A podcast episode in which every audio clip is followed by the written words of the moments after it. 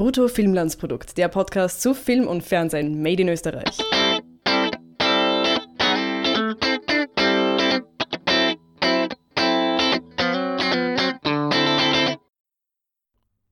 Hallo zur neuen Folge Brutto Filmlandsprodukt. Wir haben das Made in Österreich diesmal ein bisschen wortwörtlicher genommen als sonst und haben eine Gruppe interessanter Filmemacher besucht und mit ihnen gesprochen über ihr, ihr Werdegang, über ihre Projekte, über ihre Ideen, ihre Inspiration. Und dabei haben wir zum einen unsere Technik ein bisschen ausgereizt. Also es ist akustisch nicht unsere beste Folge, gleich als Vorwarnung. Aber wir haben auch da viel gelernt und wir hoffen, dass wir auch öfter jetzt äh, Interviews machen. Wir hatten die Jungs vom neuen österreichischen Trickfilm schon lange auf unserer Liste der Leute, mit denen wir unbedingt reden wollen. Ist, wir sind sehr dankbar, dass es geklappt hat. Birgit hat ja bei Ihnen auch gelernt und ich bin ein großer Fan aus der Ferne. Ich finde ihre Filme grandios und musste dazu natürlich auch einige Fragen stellen. Aber ich bin gar nicht so sehr zum Fragen stellen gekommen, weil die drei Jungs einfach dermaßen eloquent äh, die meisten Fragen schon beantwortet hatten, bevor Birgit oder ich sie stellen konnten vielleicht auch mal eine schöne Abwechslung, dass ich die Pappen halt und kompetente Leute, sagen wir es mal so, was, was reden können. Und äh, viel Spaß mit der Folge. Lasst uns im Anschluss wissen, was ihr davon haltet. Und los geht's. So, wir sitzen hier im Büro der Trickfilmer vom Neuer Österreichischer Trickfilms oder offizielle Gruppenname, auch vielleicht jetzt nicht der Firmenname, aber der Gruppenname. Ähm, würdet ihr euch kurz vorstellen, der Reihe nach, dass die Leute euch mal kurz kennenlernen, Stimmen zuordnen können? Bitte. Ja, hallo, ähm, mein Name ist Konrad Tambur. Ja, äh, ich bin einer der neuen österreichischen Trickfilmer. Äh, neuer österreichischer Trickfilm ist äh, der Name von unserem Kollektiv und auch von dem Studio, obwohl es stimmt, äh, dass der im, Firmen, im Firmenbuch das so nicht ganz drin steht, weil es zu lang gewesen wäre. Deswegen sind wir dann ganz offiziell Nöt die Trickfilmer UG. Ähm, vielleicht ganz kurz zu mir. Ähm, und meinem Werdegang äh, als Vorstellungsrunde. Ähm, ich habe mit dem Johannes äh, an der äh, höheren grafischen Bundeslehr- und Versuchsanstalt Grafikdesign studiert, damals auf der höheren, fünf Jahre lang, von 1998 bis 2003 und äh, habe mich immer schon sehr für äh, Animationsfilm interessiert, fürs Zeichnen und für Film generell. Und äh, der Trickfilm war dann die ideale Kombination, wir beide haben dann autodidaktisch auch schon an eigenen Projekten gearbeitet und äh, unser Ziel ist es dann gewesen, äh, später das zu studieren und da war die Filmakademie Baden-Württemberg äh, ganz hoch im Kurs und dort äh, habe ich dann studiert und der Johannes auch und dort haben wir dann auch den Benjamin kennengelernt, aber das erzählen wir dann sicher noch ausführlicher und ähm, Genau, nach dem Studium, äh, ich möchte es nicht, glaube ich, gleich zu viel in die ganze Entstehung von Nöt äh, reingehen, aber nach dem Studium äh, arbeiten wir jetzt seit 2011 äh, selbstständig mit unserem Trickfilmstudio und äh, sind jetzt äh, in unserem siebenjährigen Bestehen und nebenbei unterrichte ich auch teilweise zweimal im Jahr an der FH Hagenberg und äh, ja, genau. Und das wäre es derzeit. Das wird jetzt sicher dann sehr vieles wieder wiederholt, weil wir natürlich ähnliche Lebensgeschichten haben. Aber ich glaube, das ist mal. Also Baden-Württemberg ist der gemeinsame Nenner. Ja, ich bin äh, der Johannes Schießel. Ähm, bin auch aus, aus Österreich und bin einer der neuen österreichischen Trickfilmer. Ich äh, habe mit dem Konrad zusammen eben auf der grafischen, da haben wir uns schon kennengelernt und Konrad hat eh schon die ganze Geschichte erzählt, aber ähm, ja, seit siebeneinhalb Jahren gibt's uns und äh, wir sind als Unternehmer, äh, Produzenten, aber auch im Kreativen, also Regisseure und Autoren tätig. Und ich gebe gleich weiter zum Benjamin. Ja, hallo, ich bin der Benjamin. Äh, ja, eh vieles schon vorweggenommen. Zu dritt haben wir uns kennengelernt äh, an der Filmakademie Baden-Württemberg. Äh, die beiden, der Conor und der Johannes, haben sich schon ein bisschen länger gekannt, aber zu dritt sind wir dort zusammengekommen. Auf der grafischen, auf der grafischen ausgehend. Genau, auf der grafischen habt ihr kennengelernt, genau, ja, genau. Und davor, äh, äh, ja, habe ich äh, mich schon recht lang mit Animationsfilmen beschäftigt und habe dann so ein bisschen herumstudiert, was man halt macht, wenn man nicht weiß, was man studieren soll, so Publizistik und so und äh, andere Sachen und habe daneben als Cutter gearbeitet bei äh, Privatfernsehsendern, die es damals gegeben hat, die zwei. Und ähm, äh, habe mich dann spät dann doch noch entschlossen, äh, Film zu studieren, habe es zweimal in Wien probiert, klassische Regie noch, zweimal nicht genommen worden und dann äh, nach einer längeren Pause noch dachte, jetzt probiere ich es noch einmal mit Studieren und äh, bin dann eben ja, an der Filmakademie Baden-Württemberg aufgenommen worden, wo wir uns dann kennengelernt haben und dann so die grobe Entstehungsgeschichte ist dann eh schon erzählt worden, genau. Und dann haben wir uns unser Studio gegründet und, und, und, genau. Also Michael Haneke ist schuld, dass du die jetzt Trickfilm machst. Weil so ist das ganz genau, hat ja. das normale Regiestudium. Würde ich ja gleich so benennen. Okay. Hätte ich mal. Nein, okay, wahrscheinlich. Ja, ja aber das, äh, äh, Scherz beiseite. Äh, äh, es, was ich toll fand an Ludwigsburg ist, dass man nicht so einen starken Stil vorgegeben gehabt hat. Ich weiß nicht, ob ich das richtig sage, wie in Wien, das zumindest zu der Zeit war. Ich weiß nicht, ich glaube, es ist ein bisschen lockerer geworden, aber ich habe schon den Eindruck, dass in Wien eine sehr äh, äh, ein, ein, spezieller Stil damals zumindest forciert wurde und meins war halt, hat da überhaupt nicht reingepasst. Das war immer schon ein bisschen mit Animation. Und das Tolle fand ich in Ludwigsburg, dass es alles gibt. Es gibt welche, die wollen irgendwie der neue Michael Bay sein. Es machen welche Experimentalfilme und Animation und alles einfach durcheinander und jeder kann das machen, den Stil entwickeln, der will. Und das hat man bei anderen Filmschulen, zu der ich auch Wien doch zähle, nicht ganz so diese Freiheit habe ich den Eindruck. Also man hat schon die Freiheit, aber man wird halt so ausgesucht ein bisschen. Aber ich will jetzt nicht gleich mit irgendwelchen negativen Sachen. Jetzt muss ich aber fragen, mit den Klassenkollegen, die die neuen Michael Bays werden wollten, seid ihr hoffentlich nicht mehr befreundet, oder? Na, sind wir nicht befreundet, waren wir auch damals nicht. Also ich nicht. Nein, aber äh, nur als Beispiel. Aber also die neuen Michael Bays sind gut im Geschäft, kann man schon sagen. Die neuen Michael Bays sind gut im Geschäft, ja. Die machen ist, mit Das ist das Tolle, ist halt, man muss halt dann nicht Michael Bay werden, sondern es gibt, es gibt dort die es gibt jetzt nicht nur dann die Cube, es gibt auch Kubrick-Fans dort und es gibt auch welche, die jetzt nicht nur irgendeinen bestimmten Stil nacheifern. Es gibt auch Haneke-Fans dort. Es gibt auch Haneke-Fans, aber es gibt halt vor allem auch die, die ihren eigenen, ihren, ihre eigene Richtung dort entwickeln können. Das ist eigentlich auch immer das, was wir ideal als Studium empfunden haben, ist, dass man Neues dazulernt und sich selber weiterentwickeln kann. Und das empfanden wir an der Filmakademie in Baden-Württemberg. Für uns war das jedenfalls der ideale Rahmen. Wir haben dramaturgisch immer beraten, wo äh, es gab immer wieder Workshops mit Leuten aus der Wirtschaft, vom kreativen Bereich, die wertvollen Input liefern. Aber es niemand gibt dir jetzt wirklich inhaltlich oder technisch irgendeine eine, eine Richtung vor. Also man kann, man ist da wirklich sehr frei und das, äh, das war für uns war das ideal. Ja. Okay, danke. Eine Frage habe ich, weil ich möchte jetzt nicht voraussetzen, dass alle Hörerinnen und Hörer genau wissen, was jetzt eigentlich Trickfilm definiert. Und außerdem gibt es da so viele andere Wörter. Animation, Zeichentrick, Visual Effects, da gibt es so viele Wörter. Könnt ihr das mal abgrenzen und dann vielleicht euch verorten, falls es überhaupt möglich ist, oder sagt, wir machen alles, und dann mir einen Begriff geben, den ich für den Rest des Podcasts benutzen darf? Oder ist es vielleicht eh Trickfilm?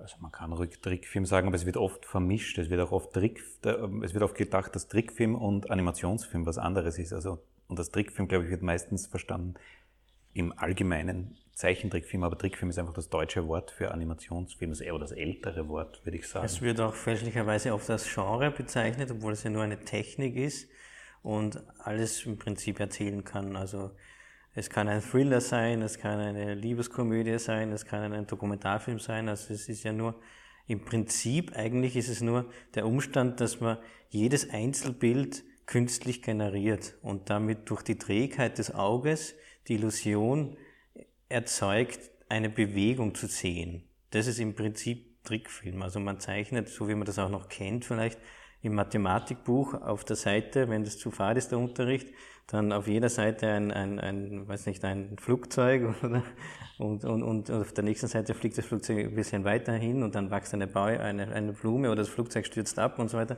Und man zeichnet dann in, auf jedem äh, äh, Blatt ein, äh, den nächsten Frame.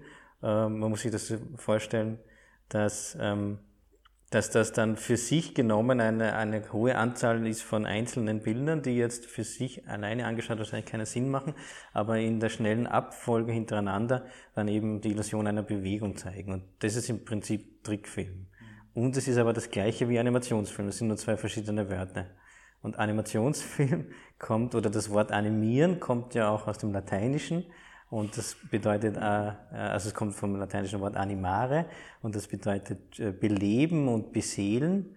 Und insofern ist der Animationsfilmer einer, der mit einem Trick äh, etwas nicht Lebendiges zum Leben erweckt. Und weil jetzt noch der Begriff des Visual Effects kam, also das ist jetzt dann ein eigentlich auch ein Bereich des Trickfilms, der auch mit dieser äh, Illusion eigentlich funktioniert.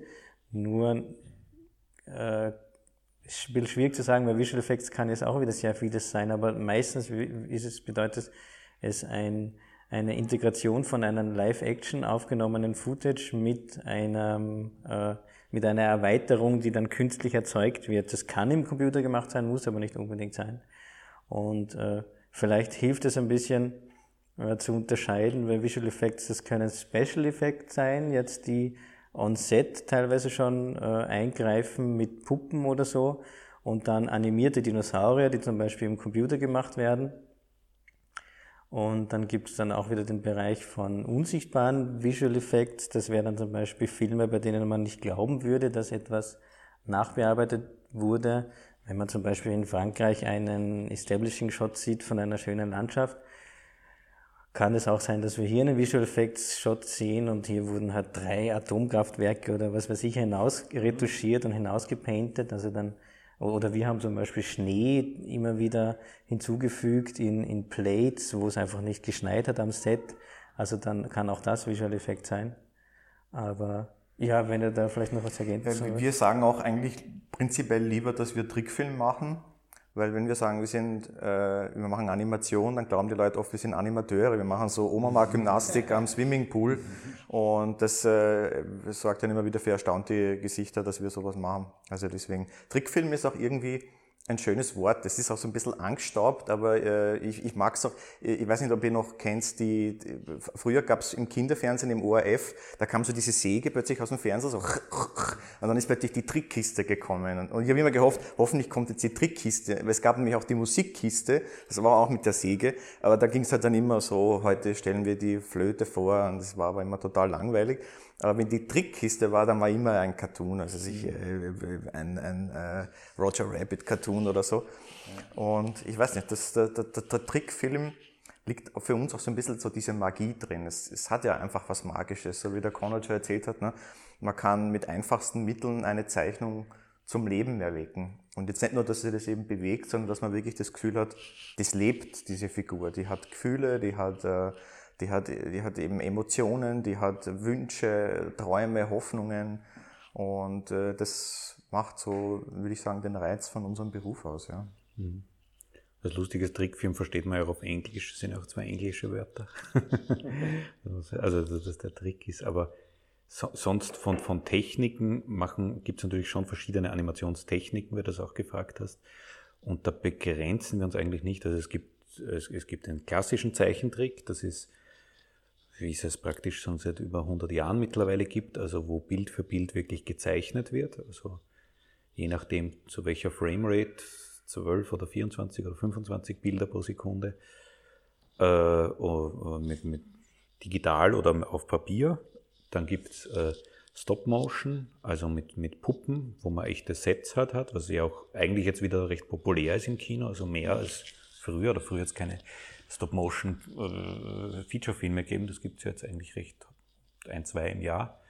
Und dann gibt es die große Feld der 3D-Animation, was man in unserer Zeit des öftersten im Kino sieht, also wie bei Pixar oder so, also wo man trotzdem aber auch ein virtuelles Set hat, also eigentlich ähnlich wie bei Stop Motion, halt alles im Computer. Und äh, wir machen eigentlich, das sind eh so drei wichtigsten Techniken. Es gibt jetzt noch kleinere Techniken wie irgendwie Sandanimation und alles mögliche. Legetrick natürlich ist noch wichtig. Also Digital 2D. Genau, das wäre sowas wie, wie, wie, also South Park, obwohl das digitaler Liegetrick ist, oder Monty Python. Aber es war ganz am Anfang, ne? Liegetrick, wenn ich mich richtig erinnere. Der, der allererste Pilot Frosty war, ja, genau. ist, Snowman war noch wirklich mit Papier. Ja. Und dann ist eigentlich 3D-Animation, Ja, zumindest von sie- der Software. ist sie- sie machen es in einem 3D-Animation. 3D-Programm, Machen ja. sie in einem Was sehr 3D-Programm. lustig ist. Aber ganz klassisch wäre es bei Monty Python, äh, die Terry, Terry Gilliam äh, Zwischendinger, das ist ganz klassischer Liegetrick. Äh, und äh, was, ja, und da gibt es noch so kleinere äh, Techniken, die wir jetzt eigentlich nicht machen, so, so ostische, also die oft so, so, so äh, wie, wie, wie Sandanimation und sowas. Aber wir sind eigentlich nicht beschränkt auf eine Technik. Eigentlich, eigentlich nicht. Wir sind auch jetzt ausgabemediumstechnisch jetzt gar nicht so beschränkt. Also wir machen sehr viel Film. Jetzt äh, ist aber gerade zum Beispiel ein Comic entstanden. Äh, für eine Geisterbahn in Wiener Prater haben wir uns zum ersten Mal uns ins VR begeben, was jetzt keine eigene, das ist sozusagen im 3D-Raum, in dem Fall auch Visual Effects, weil es gemischt ist mit real gedrehtem Material. Aber man hat halt dann diese 3D-Brille auf und kann sich halt dann durch diesen VR-Raum äh, bewegen. Ähm, das ist, das ist sehr spannend. Äh, Musikvideos gerade im Entstehen. Also wir sind da eigentlich nicht so festgelegt. Wir haben halt wirklich mehr, also weniger jetzt formale Kriterien, die uns definieren, sondern wir definieren uns halt wirklich mehr über das Inhaltliche. Das ist eben der neue österreichische Trickfilm, der sich halt eben auf die narrativen Aspekte des Trickfilms fokussiert. Bevor er mich empört mit irgendwas bewerft, äh, lass mich die Frage fertigstellen. Warum macht sie keine richtigen Filme? Was ist das, nein, was ist das wirklich Magische und Besondere am, am Trickfilm? Wenn ihr das jetzt äh, 30 Sekunden jemand pitchen müsstet, der noch nie davon gehört hat, was, was macht den für euch so wichtig und so magisch, dass ihr das als Beruf ergriffen habt? Also vielleicht sagt jeder ein bisschen was. Ich kann mich noch erinnern, für mich war es faszinierend. Ich habe mal als Kind, hat der Mastnack in der Neubergasse, ich glaube es war der Mastnack oder der Hintermeier, äh, so äh, alte Bücher rausgestellt auf die Straße, die so Ramsch eigentlich waren. Und da waren winzige Daumenkinos drin. Und mit gezeichneten kleinen Geschichten. Und ich fand diesen Umstand, dass man, wenn man von einem Blatt aufs andere blättert, dass es die Illusion einer Bewegung äh, ergibt im Auge und im Kopf faszinierend. Und ich fand den Umstand, dass ich dann meine eigenen Zeichnungen, die ja ein vollkommenes Produkt der Fantasie sind, zum Leben erwecken lassen kann. Und das ist, glaube ich, die Faszination. Es ist, wenn man es philosophisch äh, betrachtet, glaube ich, fast ein göttlicher Akt des Belebens von etwas, was an sich nicht lebendig ist. Und ich glaube, man muss sehr daran glauben, dass es aber schon lebt, um dann auch diese, dieses Leben in das hineingeben zu können. Und das ist für mich eine faszinierende Erkenntnis gewesen. Äh, für mich war es äh, auch so, dass es mich so in der Kindheit erwischt hat. Für mich persönlich war so mit Jurassic Park, da war ich so zehn Jahre alt, wie das gekommen ist. Und ich kann mich nur erinnern, dass der Film hat mich beeindruckt, aber vor allem diese Making-ofs, die man dann gesehen hat, zu erkennen, dass es Menschen gibt, deren Beruf es ist, ähm, Tiere und Lebewesen zum Leben zu erwecken, die eigentlich schon seit Millionen von Jahren ausgestorben sind, die es schon gar nicht mehr gibt. Und dass das ein Beruf ist, wofür man sozusagen, also dass es Künstler gibt, das habe ich gewusst, aber dass es Leute gibt, die das beruflich machen, das hat mich fasziniert und ich habe mir immer gedacht, dass das ein wahnsinnig toller Job sein muss. Ähm, und äh, habe dann auch Animation irgendwie ganz anders gesehen und äh, äh, ja, das ist halt schon, so wie der Konrad auch sagt, man, man hat die Möglichkeit, dass man jetzt äh, beim Realfilm arbeitet man ja auch sehr stark mit dem, was man äh, jetzt vorfindet, auch im, im, im, im Realen. Und in der Animation ist ja, ist ja zunächst einmal gar nichts da. Der Computer ist leer, das Pa- Papier ist leer, da ist nichts da. Und dann beginnt man das mit dem, was, ausschließlich mit dem, was man im Kopf hat, das zu füllen. Das heißt, alles, was man in einem Trickfilm sieht, wurde designt, wurde gestaltet, hat sich jemand ausgedacht. Und das ist schon ähm, sehr faszinierender Aspekt, der für mich immer schon die, die Fantasie angeregt hat und auch immer noch tut. Also es ist, es ist schon sehr magisch. Ja. Ja, bei mir, ich schaue jetzt, dass ich mich nicht wiederhole. ähm, ja, für mich war es auch am Anfang schon das, also ich komme irgendwie auch vom Zeichentrickfilm, aber das Magische eigentlich, dass man seine eigenen Zeichnungen zum Leben erweckt. Und das, was man sich ausdenken kann und einfach zeichnen kann, kann man als Film machen. Und zwar grenzenlos. Also da hast du eigentlich da die absolute Kontrolle ist keine lästigen Schauspieler, die da irgendwie dazwischen grätschen und so Sachen, sondern kein Wetter. Äh, genau, kein Wetter. Du hast andere lästige Leute, wenn das ein größeres Team ist, dann kommt man dann, aber das weiß man als Kind noch nicht. aber und das ist eigentlich magisch, so wie auch Zeichnen magisch ist, weil eigentlich zwischen deinem Hirn und dem Blatt ja ganz wenig ist, da ist ja kaum Technik. Du brauchst jetzt keine Set-Runner und so weiter, sondern das, was über dein Hirn durch, deinen, durch deine Hand auf das Papier kommt und mit das, das einzige Werkzeug ist der Stift, das ist es dann. Also du bist, wenn das auf schier zeichnen ist, dann bist du dran schuld und nicht irgendwie Corel Painter 5 oder sowas. Und deswegen, oder was weiß ich was, irgendein Schrott halt. Und das ist einfach magisch. Und das habe ich als Kind schon magisch gefunden, dass man dann im Fernsehen sieht, das sind Zeichnungen, die bewegen sich.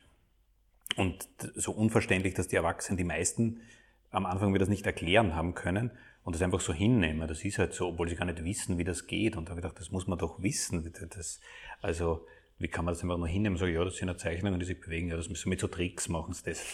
Und so. Und das muss, dass ja, das nicht jeder weiß. Weil einem das auch niemand erklärt. Ich ja, bin genau. ja persönlich total stolz darauf, dass ich das als Kind selber entdeckt habe, wie Stopptrick funktioniert, durch Zufall, weil ich, meine Mutter hatte so eine, so eine, eine der ersten High-8-Kameras, mit denen man so halt filmen können.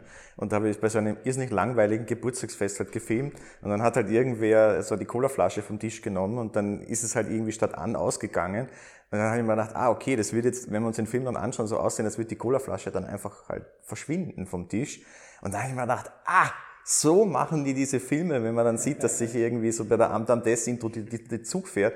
Und ich habe noch während dem Geburtstagsfest am Boden angefangen, meinen ersten Stopptrickfilm zu machen und habe auch gleich meine erste Lektion gelernt, nämlich wenn man was animiert, da dürfen keine Leute im Hintergrund sein, die sich bewegen, weil sonst funktioniert der ganze Schmäh nämlich nicht. Aber ähm, das ist schon, das ist halt so, ja, also da, da passiert halt einfach ganz viel, wenn man dann drauf kommt, wow, ich kann jetzt irgendwie äh, einen Zaubertrick. Es, es ist, für mich ist schon so ein bisschen der Trick auch. Es ist, hat schon was wie ein Zauberer, der äh, verblüfft. Ich meine, jeder weiß ja irgendwie, gut, das ist nur eine Zeichnung, die sich bewegt, oder gut, das ist eine Plastilinfigur, oder naja, das haben die halt mit dem Computer gemacht oder so. Aber für mich ist das immer noch was Magisches, dass der Mensch auch in der Lage ist, sich zu identifizieren mit, mit, mit dem, was wir da sehen. Ein Film, den, den wir drei, glaube ich, alle jetzt nicht mögen, ist äh, Marion Max zum Beispiel. Das ist ein, ein, ein Film mit, mit Plastilin-Figuren. Und ich habe mir den mehrfach auch angesehen, auch mit verschiedensten, äh, in, in verschiedensten Festivals, äh, mit ganz vielen verschiedenen Leuten.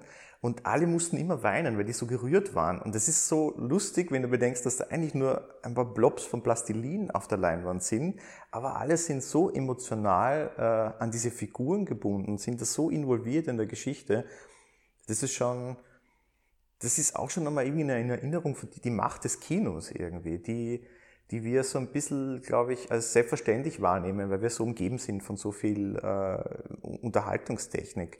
Aber es ist schon, es ist schon was Einzigartiges, finde ich. Und in der Animation hat man halt auch noch mal ein bisschen andere Möglichkeiten als jetzt im Realfilm. Also wir können ja schon noch Dinge darstellen, die sich jetzt im Realfilm nur sehr schwer oder gar nicht darstellen lassen. Ne? Also das, das ist... Ja, zum Beispiel, wobei, ja, die Dinosaurier, ja, könnte sich jetzt auch irgendwer ein Kostüm anziehen, ne? aber wenn man überlegt, äh, wäre schon schwierig, ohne Animation einen Film wie Toy Story zu haben. Ja, ein Film, der die Frage stellt, was wäre eigentlich, wenn, wenn wenn Spielzeug Gefühle hätte. Ja. Das ist schon, ähm, da hat der, da hat ja die Animation als Technik schon nochmal andere Möglichkeiten. Und das, das ist halt, ja, das ist immer wieder eine neue spannende Herausforderung. Und es ist halt auch so vielfältig. Also es, wie gesagt, der Konrad hat es eh völlig richtig gesagt, es wird Trickfilm oft als, als Genre gesehen, das ist sozusagen nur, wird mit dem Kinderfilm assoziiert. Das, ähm, das ist aber mitnichten so, sondern ich kann im Prinzip alles erzählen, ich kann mit dem Publikum alles machen, ich kann es zum Lachen bringen, ich kann es zum Weinen bringen, ich kann sie verstören, ich kann sie langweilen, ich kann sie, ja, also ich, alle, die ganze Palette steht einem zur Verfügung. Und ähm, man kann eigentlich, ja, wir könnten jetzt auch hier mit den Weintrauben, mit den Keksen und den Gläsern irgendwie einen Trickfilm machen. Der wäre vielleicht ein bisschen experimenteller dann, aber äh, es, würde, es würde jedenfalls was passieren. Ja. Genau. Und jetzt habt ihr gesagt, ähm, ein Aspekt war auch, dass euch Animationsfilm interessiert ist, dass man das eigentlich quasi selbstständig machen kann. Also kam von Benjamin jedenfalls. Ähm, wie unterscheidet sich jetzt die Herstellung von Animationsfilmen? Ich meine, ich weiß das ja theoretisch, weil wenn die Zuschauer zugehört haben seit der ersten Folge, die ich dabei bin, ich habe die Ausbildung gemacht, äh, wo ihr auch unterrichtet. Aber ähm, inwiefern unterscheidet sich das im technischen Ablauf zwischen einem Realfilm?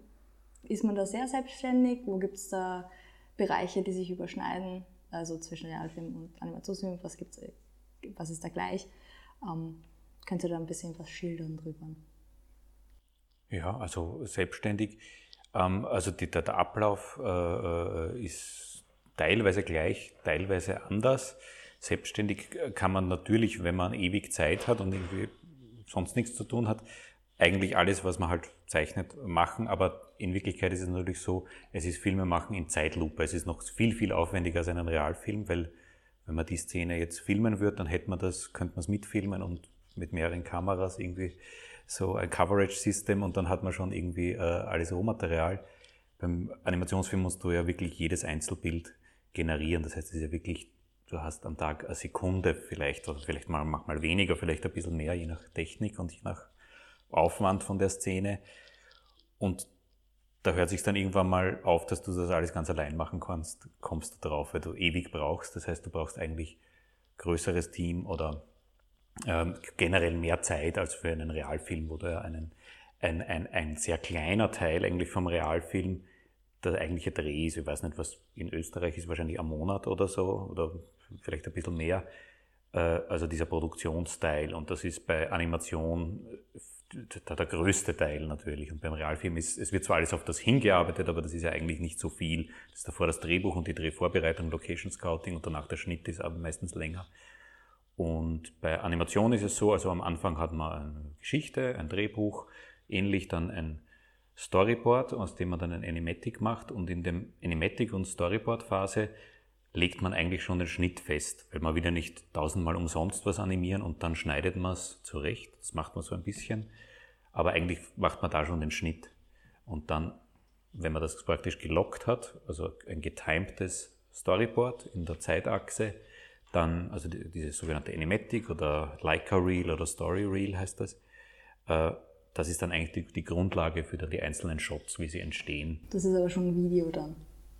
Animatic. Also Storyboard ist jetzt gezeichnet. Genau, also es, es wäre beides gezeichnet. Äh, also Video ist heute, also heute ist digital halt alles. Das heißt, es wird dann die Storyboard-Bilder werden eingescannt oder es wird sowieso schon digital gezeichnet und dann eben in einer Zeitachse in einem eigenen Animatic-Programm oder in einem Schnittprogramm aneinandergereiht und das ist dann halt mal der ganze Film auf ganz, wo alle paar Frames ein neues Bild kommt oder alle paar Sekunden meistens ein neues Bild kommt und noch nicht durchgängig ist, aber was man schon herzeigen kann und auf das man auch den Ton anlegt. Also im Optimalfall nimmt man dann die Sprache, also wenn es ein Tonfilm ist natürlich mit Dialog vorher auf die Schauspieler und dann wird dazu animiert. Also das sind ein paar Sachen, die anders sind und der die, die, animierten Figuren bestehen dann meistens aus zwei Schauspielern, einen, der spricht und einen, der das animiert, also einer, der das Audio gibt und einer, der das, der das Video, also das, das, das, das, nicht das Video, das, äh, das Visuelle dazu gibt. Genau, weil es einfacher für einen Animator ist, sich an den Ton zu halten, als umgekehrt äh, es für einen Voice Artist oder wenn man da jetzt irgendwie einen Klaus-Maria Brandauer hat und dann sagt man, erst du musst jetzt ganz genau so reden, wie der seine Mundstellungen hat, dann wird irgendwie die Emotion wahrscheinlich draußen sein, so gut er als Schauspieler wahrscheinlich ist äh, ist, macht das einfach andersrum mehr Sinn, weil dann auch die Schauspieler freier agieren können. Aber das mit dem Animatic ist sicher der größte Unterschied, dass man äh, beim Realfilm dreht man und dann schneidet man und beim, Anim beim Animationsfilm ist man schneidet, bevor man dreht, weil man halt, weil die Animation einfach so aufwendig ist, dass man sich jetzt ein Schnittverhältnis von 1 zu 5, was beim Realfilm wahrscheinlich eh äh, noch löblich und okay wäre, das wäre beim Animationsfilm völlig unfinanzierbar. Da schaut man, dass man ein Schnittverhältnis von 1 zu 1 0,000 irgendwas hat. Ja, sowas, ja. Weil genau. äh, das einfach viel zu aufwendig wäre. Das ist einfach viel zu schmerzhaft, wenn man da noch großartig viel herumschneiden würde. Deswegen ist das sicher mit hm. der, der größte Unterschied. Und äh, dass man die Schauspieler eben hat, das sorgt im deutschsprachigen Raum immer wieder ein bisschen für Verwunderung. Äh, wenn dann die Schauspieler kommen, die glauben dann manchmal, sie würden jetzt schon ein fertiges Bild äh, bekommen, eben dazu sprechen, weil sie es vom, vom Dubbing, vom Synchronsprechen gewohnt sind. Aber wenn wir hier Animationsfilme machen und Deutsch die Originalsprache ist, dann ist einmal natürlich nichts. Also wir legen ihnen dann äh, Figurenzeichnungen vor, wir erläutern ihnen die Szene, aber die müssen die sich auch sozusagen im, im, im Kopf, in, in, der Vorstellung in, auf diese Szene einlassen, haben aber dann dadurch mit ihrer Performance die Möglichkeit, halt diese, diesem Charakter noch ganz viele zusätzliche Züge mit zu verleihen. Ja. Ich meine, eines der bekanntesten Beispiele jetzt aus dem englischsprachigen Raum ist ja sicher der Robin Williams, der mit seiner Performance bei Disney für die für den Genie bei Aladdin äh, die Figur auch nochmal in eine ganz andere Richtung gebracht hat. Und also die haben ja ganze Szenen umgearbeitet, einfach basierend auf dem, was der sich im Tonstudio an Verrücktheiten hat einfallen lassen. Also da hat ein Schauspieler nochmal sehr viel Möglichkeit, auch dieser Figur mit Leben einzuhauchen. Das ist schon auch einzigartig beim Trickfilm. Ja, und daraus resultierend kommt dann sicher noch ein Aspekt, der dann eben wirklich einzigartig ist, beim Trickfilm, nämlich der Umstand, dass eine Figur eigentlich von zwei Menschen gespielt wird. Und zwar eben von dem Schauspieler, der zuerst seine Interpretation der Figur über seine Stimme abgibt und dann durch den Animator, der, der dann nochmal das formale Acting auf diese Stimme drauf macht. Also das ist sicher auch ein Unterschied, der findet sich sonst, sonst eigentlich nirgends, ja. Ja. Wobei man sagen muss, im deutschen Sprachraum wird nicht immer so gearbeitet, weil deutsche Animationsproduktionen meistens auf Englisch äh, gemacht werden, aber nie selten auf Englisch rauskommen, weil man sich nicht den amerikanischen Markt oder den englischsprachigen Markt kaputt machen will, weil man ja sagt, dass die äh, irgendwie allergisch sind, wenn das nicht genau lippensynchron ist, weil sie es nicht kennen aus ihrem Kino. Und meistens wird es dann auf Englisch produziert mit sogenannten Scratch Tracks, also es sind irgendwie ein Mann und eine Frau, die alles sprechen. Und dann synchronisiert auf Deutsch für die deutsche Urversion, wo es dann wieder off ist. Also ist auch sehr oft der Fall. Es ist, ist, leider so eine Angewohnheit bei uns, weil halt einfach, wenn man es dann in die USA oder in UK präsentieren wird, die, die, die sind das nicht gewohnt, dass, äh, dass das, die sind das Dubbing einfach nicht gewohnt. Und wenn das nicht lippensynchron ist, dann fallen die irgendwie ohnmächtig vom Kinostuhl. Deswegen. Aber es, sie verkaufen sie ganz selten, aber sie wollen sich halt den Markt, sie wollen sich die Chance für den Markt nicht kaputt machen, für den, für den großen internationalen oder amerikanischen. Das ist aber ein sehr stark deutschsprachiges Phänomen. Das ist in ja. Frankreich zum Beispiel nicht so, die synchronisieren das auf Französisch ja, das und denken sich, sollen die das dann irgendwie synchronisieren? Schauen, oder, oder, die Amerikaner sowieso nicht an. Ja, oder sie schauen es halt in Arthouse-Kinos mit Untertiteln an. Also irgendwie, aber. Schaut sich in den USA, auch. wenn dann eh nur ein Arthouse-Kino an und die sind, die fallen nicht genau. ohnmächtig um, wenn sie dann einmal Untertiteln haben. Also genau. das ist halt so ein bisschen die, die Geschichte. Aber wir, nehm, aber wir nehmen eigentlich, wir sind da recht wir nehmen eigentlich immer original auf, gell? Genau, ja, ja. Aber, es gibt ja auch einen großen europäischen Markt, das darf man als Europäer auch nicht vergessen, die alle, fast alle gewohnt sind, Synchronisation. Nicht ganz alle, aber. Ich war mal in Kopenhagen bei einem Festival, äh, bei einem Kurzfilm, da wurde da gezeigt, an dem ich gearbeitet habe. Und dann war der zwar, weil der war auf Deutsch und war untertitelt, aber das war halt für Kinder das Publikum und die konnten halt nicht so gut halt englische Untertitel lesen. Und deswegen haben die halt drüber gedubbt, Dänisch über den Film. Und ich fand das so lustig, diesen Film auf Dänisch gedubbt zu sehen. Und die Kinder hatten ihren Spaß und ich hatte auch meinen Spaß und so. Also, ähm, ja, die sind jetzt auch nicht bewusstlos umgeflogen irgendwie. Also, die fanden das eigentlich eher sogar ganz ulkig. Kinder ist vielleicht ein gutes Stichwort für den nächsten Punkt. Ähm, falls jetzt jemand zuhört, sich denkt, ich möchte das studieren, ich möchte das lernen mhm. und auch anschließend auf das, was du ganz am Anfang gesagt hast, wie ist die Situation in Österreich und hat sie sich gebessert in den letzten Jahren? Wie ist da eure zur Anamnese Aus zur Ausbildung in Österreich? Und würdet ihr heute noch immer ins Exil gehen für die Ausbildung oder würdet ihr es inzwischen hier machen, weil es das Angebot gibt? Also das, das Ding ist, pauschal kann man das gar nicht so beantworten, weil es schlicht und ergreifend, also ich, ich kann jetzt generell wäre meine Einschätzung, dass sich ausbildungstechnisch vieles verbessert hat. Es ist aber immer noch sehr viel Luft nach oben. Ähm, aber es ist definitiv besser. Also die Angebote, die es jetzt gibt, gab es damals, wie wir auf uns auf die Suche begeben hat, in der Form noch gar nicht. Ähm, und Allerdings das, was wir machen, also wirklich Geschichten erzählen, diese, dieses Konzentrieren sich auf den, auf den inhaltlichen Aspekt, äh, Regie machen beim Animationsfilm, das gibt's jetzt in der Form in Österreich immer noch nicht so ganz. Also zumindest jetzt nicht in einem, im Rahmen von einem akademischen Studium oder so. Es gibt halt, es gibt die HTLs, es gibt die Fachhochschulen, an denen wir teilweise ja auch unterrichten. Mhm. Ähm, oft sind die Lehrpläne dort aber, haben entweder einen sehr technischen Schwerpunkt, also konzentrieren sich eher auf das Vermitteln einer Software, ähm, oder sie sind sehr wissenschaftlich angelegt, also es geht sozusagen um das, um das, es werden dicke Arbeiten geschrieben, aber es wird sehr wenig praktisch, oder zu wenig praktisch gearbeitet, für unser äh, Empfinden zumindestens. Das ist halt, wäre wahrscheinlich ein Grund, warum ich, ich, wenn ich jetzt Trickfilme machen wollen würde, immer noch nach Baden-Württemberg gehen würde, ähm, weil das halt, ja, 92% Praxis und 8% Theorie ist. Und äh, also zumindest ich der Ansicht bin, dass man das Trickfilme machen eigentlich so ist wie Kochen oder Autofahren. Das kann man nur lernen, indem man es macht. Das kann man nicht lernen, indem man ein Buch liest.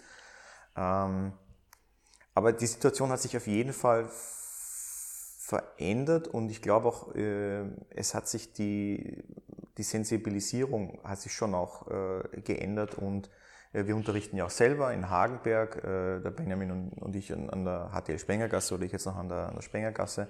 Und das Schöne ist, die Lehrpläne sind da teilweise noch gestaltbar und jetzt gerade starten wir im Abendkolleg mit einem neuen Lehrplan, der äh, fokussierter ist auf eben das Geschichtenerzählen, auf narrativen Trickfilm. Ähm, und also da passiert was. Aber ich, ich glaube, wir haben immer noch, also da, da ist jetzt im internationalen Vergleich liegen wir da immer noch weit zurück. Ja. Aber nicht nur bei der Ausbildung.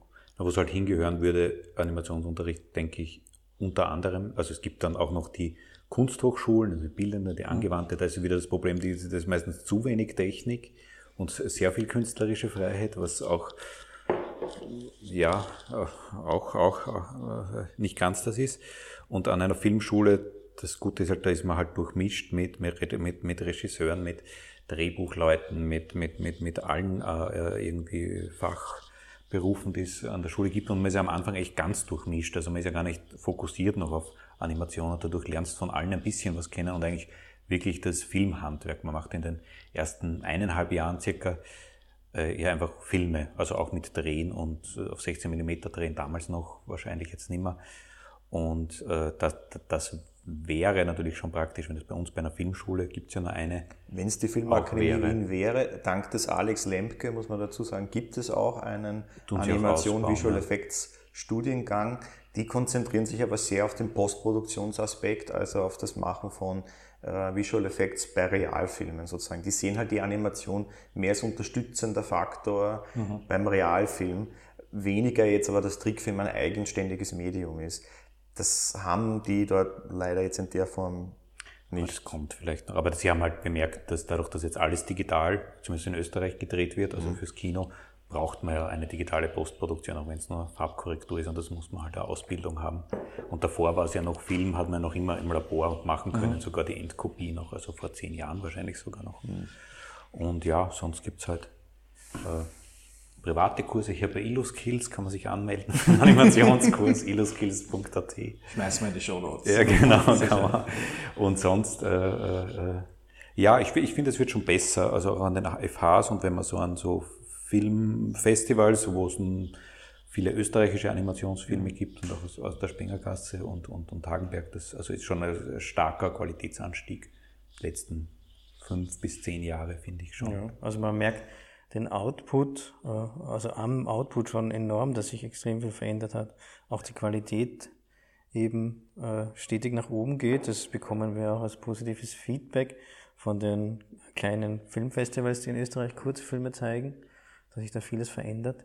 Dass wir da natürlich auch teilweise äh, mitgestalten können, ist ein tolles Privileg. Ähm, aber wir merken auch beim Unterrichten, dass da schon ein ein Bedarf äh, von der inhaltlichen Seite her besteht, sich dem zu nähern, dem Animationsfilm. Und deswegen denke ich auch, dass es ähm, neben den äh, Ausbildungen her, glaube ich, auch ein, ein, ein Bewusstsein notwendig sein wird, auch ein bisschen in der Öffentlichkeit, dass das auch ein starker Wirtschaftsfaktor sein kann. Und wenn man sich anschaut in Baden-Württemberg, die ja jetzt wirklich schon sehr, sehr weit sind, ist es ja auch nicht von heute auf morgen passiert, dass, ähm, dass man dort erkannt hat, dass Animationsfilm und auch Visual Effect ein, ein, ein Standortvorteil sein kann. sondern das hat auch sehr viel Überzeugungsarbeit und auch politisches Gewicht teilweise, also von dem Gründer der Filmakademie, von dem Albrecht Ade, gebraucht. Und man muss aber sagen, dass die Leute, obwohl es ein sehr konservatives äh, Bundesland ist, sind die Leute auch sehr fleißig und auch sehr offen durchaus für neue äh, Dinge. Und äh, Stuttgart ist das größte Film, äh, Trickfilmfestival der Welt von der Anzahl der Kinos und der Besucher. Und es gibt auf dem Schlossplatz dort in Stuttgart mitten in der Stadt ein riesen Kino, also riesen Leinwand, wo Trickfilme gezeigt werden. Den ganzen Tag und in der Nacht dann ein Featurefilm und es sitzen dort hunderte Leute, tausende Leute und schauen sich das an. Und unterstützt wird das teilweise von der starken Wirtschaft, also von Daimler oder Porsche. Und, und das ist die, die, die wirtschaftliche Connection dort immer sehr stark äh, vor, verzahnt, auch mit der Ausbildung gewesen. Das hat dann dazu geführt, dass sich Studios angesiedelt haben in dem Raum Stuttgart oder auch in dem Raum Ludwigsburg, wo die Filmakademie tatsächlich ist. Die haben natürlich wieder ein Interesse, nahe an der Filmakademie zu sein, weil dort die besten Leute ausgebildet werden. Und jetzt machen viele Studios in Stuttgart ganz große Aufträge für die Hollywood-Produktionen. Und das wurde, kann mich auch noch erinnern, und das war vor, vor der Zeit der Filmakademie, war das Hamburg zum Beispiel, der Standort, der das gemacht hat. Und das wurde sehr belächelt in Stuttgart. Ja, okay, die Autos sind toll, aber Trickfilm, da wird sie uns noch lange nicht ablösen. Und heute ist es komplett umgekehrt. Und Stuttgart ist da auch mit der FMX, also eine, eine Fachmesse, wo, wo nur Englisch geredet wird, weil so viele aus der ganzen Welt, von Neuseeland bis Amerika und Europa, sich die Projekte zeigen und große Studios von Digital Domain über ILM, Pixar, DreamWorks, alle ihre neuesten Sachen zeigen, auch ihre neuesten Entwicklungen. Die Studenten sind dann dadurch direkt verbunden mit den besten Leuten auf der ganzen Welt. Äh, ja, hat sich dort ein, im, in der Welt des Trickfilms eine Welthauptstadt gebildet, sage ich jetzt einmal. Und, ähm, aber es hat halt auch ein, ein öffentliches Bewusstsein dort äh, sich entwickelt dafür, dass das nicht etwas ist, was ich sage einmal belächelt wird. Also auch wenn ich schaue, wie viele Fernsehberichte drin über das ITFS gemacht werden, also das Trickfilmfestival dort. Und ähm, das fehlt uns in Österreich sicher. Also ähm, da sind wir einfach noch nicht so weit. Aber man muss auch sagen, dass wir da sehr große Unterstützung teilweise auch äh, erfahren von Teilen der Filmförderung in Österreich und die da durchaus auch interessiert sind daran, von uns zu lernen. Wir lernen von ihnen. Das äh, äußert sich dann auch in, in so Dingen, dass man zum Beispiel die Filmförderung einfach nicht wissen, wie sie einen Animationsfilm, und da kommen wir dann wieder zum Animatic, äh, einstufen sollen in der, in der Zeitplanung, in der Budgetplanung. Da können wir uns dann mit ihnen treffen und ihnen auch teilweise zeigen, schaut, äh, es gibt keine Drehtage, dafür gibt es Animationstage. Es, es, es, ist am Anfang mehr Geld notwendig, weil man die ganze Welt einmal designen muss. Und äh, dafür brauchen wir bei den Schauspielern nicht so viel Geld ausgeben und so weiter. Also diese Sachen muss man erstmal lernen.